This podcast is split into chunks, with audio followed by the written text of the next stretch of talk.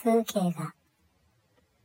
私の友人で結構霊感があるというやつがいるのですが、そいつから聞いたとても不思議な話です。僕たちの住んでいる駅には大きな団地が並んでおり、友達は駅を利用する行き帰りはいつもその団地内を突っ切っていました。ある日、家に帰ろうといつも通り団地を突っ切って歩いていました。その日は仕事も残っており、普段より足早に家路に向かったそうです。いつもは子供が遊んでいたり、買い物帰りの主婦で比較的この近辺では賑わっている場所ですが、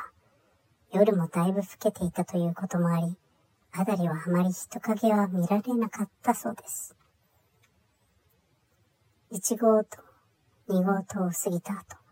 砂場とベンチとブランコしかない小さな公園に差し掛かると、ちらっと人影が見えました。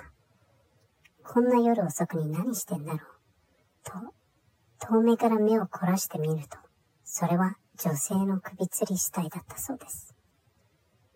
こんな時になんでこんなもんが、普通だったら逃げ出すくらいびっくりし、パニックに陥るところでしょうが、友達は肝が座っているというか、なんていうか、半ば、面倒なもん見つけちゃった、っていう気持ちで警察に通報しました。警察が到着し、野じ馬もだいぶ増え、友達に待っていたのは長い取り調べでした。首をつった砂場の横の木を正面に見すらえるベンチに座らされ、隣に一人警察官が座り、同じことを何度も質問されたそうです。結局、家に帰っても仕事どころではなく、その日はすぐに眠りについたそうです。次の日、友達は目を覚まし、会社に行く準備をしていると、警察から電話があり、すぐに警察署に来てほしいと言われました。会社に行かなきゃいけないし、発見当時の状況は昨日何度も説明したでしょ、と答えると、そうじゃない。君に見てもらいたいものがある。と、なんだか変な様子だったため、しぶしぶ警察に向かったそうです。署に着くと、昨日の警官が迎えてくれて、部屋に通されたそうです。着いた早々、友達が